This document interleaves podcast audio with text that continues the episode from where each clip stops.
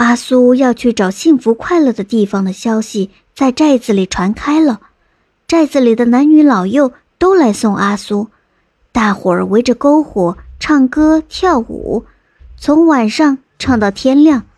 母亲为阿苏准备了干粮，阿苏带上九尾狗、拐杖和剑，辞别了寨子里的人，出发了。孩子呀，路上小心，我们等你回来。大家目送着阿苏。嗯，我一定会找到幸福快乐的地方。我一找到就回来接大家。阿苏挥着手离开了。藤条河在群山间蜿蜒穿梭，像一条舞动的银蛇。阿苏沿着藤条河走，饿了就吃干粮，渴了就喝藤条河里的水。不知道绕过了多少座山。走了多远的路？有一天，阿苏终于看到了一个寨子。阿苏走过去，发现寨子里的人个个脸上都写满了忧愁。阿苏感到很奇怪，碰到一位庄稼人，便问：“大嫂，家里的人为什么都这么忧愁呢？”“唉，活路都没了，咋能不愁啊？”大嫂一边叹气一边摇头：“为啥就没活路了呢？这里到底发生了什么事儿啊？”阿苏好奇地问道。“小伙子，你不知道，这山上啊来了一只雪白的老虎，把寨子里的牛羊、猪马都吃的差不多了。要是牛羊猪马吃完了，那不就要吃人了吗？寨子里的年轻人……”能走的都搬走了，现在留下来的都是走不了的老人和孩子。哎呀，大嫂，您不用愁，我有办法把老虎赶走。阿苏上山去找老虎，还和老虎做了朋友，住在一起。转眼间，秋天结束了，冬天来了，凛冽的北风呼呼地吹。大片大片的雪花纷纷扬扬的下，群山都被大雪覆盖了。老虎躲在山洞里，蜷缩成一团，冷得瑟瑟发抖。哎呀，虎大哥，天气冷，我有一个办法让你暖和。有什么办法？快拿出来！我都快冻死了。老虎呲着牙齿说：“阿苏抱来一抱茅草。”用树藤绑在老虎身上，怎么样？暖和些了吗？哦，暖和多了。老虎满意的回答：“我烧一堆火，烤火更暖和些。”好嘛！阿苏捡来干柴，烧起一堆火。阿苏趁老虎打瞌睡，点燃了老虎身上的茅草，烧得老虎灰溜溜的逃跑了。再也不敢来寨子里了，而且直到现在，老虎身上的毛色都是一道白一道黄，据说就是被阿苏烧成这样的。寨子里的人都很感激阿苏，他们劝阿苏留下来，但是阿苏婉言谢绝了。谢谢你们的好意，不过我要去找幸福快乐的地方。阿苏说，寨子里的人送了很多干粮给阿苏。多的阿苏都拿不下了，于是阿苏把一部分干粮放在九尾狗上，九尾狗像一匹马一样驮着干粮。就这样，阿苏带着九尾狗继续往前走。阿苏走了很久很久，带的干粮都吃完了。阿苏在路上遇到居住的人，就帮别人干活换饭吃。有一次，阿苏帮别人耕田。到中午时，主人叫阿苏吃饭，阿苏把牛放了，就去吃饭。牛在吃草时碰到了一只老虎。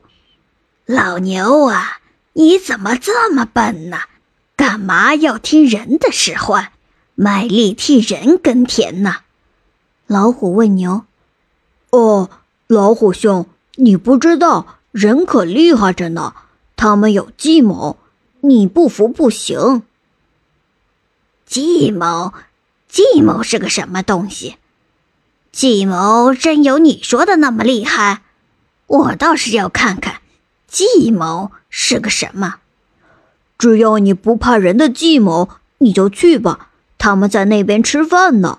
老牛嚼着草说：“笑话，我是森林之王，我怕过谁？我今天就要去看看究竟。”老虎大步朝阿苏走去。老虎来到阿苏面前，阿苏正在吃饭。嗨，人，听说你有什么计谋？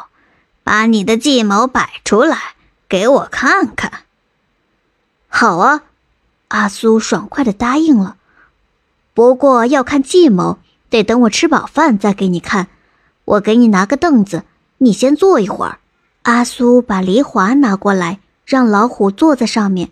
梨花刺得老虎屁股疼，老虎爱面子，又不好意思说出来，就强忍着，屁股总是动来动去的。你怎么老是动啊？才坐下就坐不住了？等一下，我就拿计谋给你看。阿苏吃完饭，解下老牛鼻子上的绳子，对老虎说：“来吧，朋友，给你看计谋了。你靠在树上别动，等一下你就看到了。”老虎听他的话，照做了。阿苏趁机用绳子把老虎捆在树上，然后用打牛的金条抽在老虎的身上，老虎疼得龇牙咧嘴。看到了吗？这就是计谋。阿苏一边抽打一边问：“啊，我我不看计谋了，不看了。”老虎哀求道。老虎挨了一顿打，最后终于挣脱绳子逃跑了。老牛看着老虎狼狈不堪的样子，牙齿都要笑掉了。从此以后，老虎再也不敢跟人类打交道了。因为人有可怕的计谋，阿苏还没有找到母亲说的那个幸福快乐的地方，所以他还得继续往前走。阿苏走了大半个月都看不到人烟。有一天，阿苏看到前面有一个寨子，心里很高兴，他想在寨子里歇一歇再走。可是当他来到寨子里时，发现街上空无一人。所有的门窗都关得紧紧的。这里可真是奇怪，大白天的为什么把门窗都关起来呢？阿苏感到很奇怪。他从寨子的这一头走到那一头，敲敲门，没有一家人开门。天渐渐黑了，阿苏走进一间空房子，屋里有一个大斗篷。阿苏揭开一看，斗篷下居然有一个漂亮的姑娘。姑娘见到阿苏，又惊又喜。你怎么藏在斗篷里呢？寨子外面来了一个长毛怪，眼睛像鸡蛋，手指像香蕉，见到人就抓住人的手不放，望着太阳笑一整天，天黑了就吃人。我们这儿的人都被长毛怪吃光了，我在柜子里都躲了三天三夜了。我的家人也都被长毛怪吃了。姑娘说着说着就哭了起来。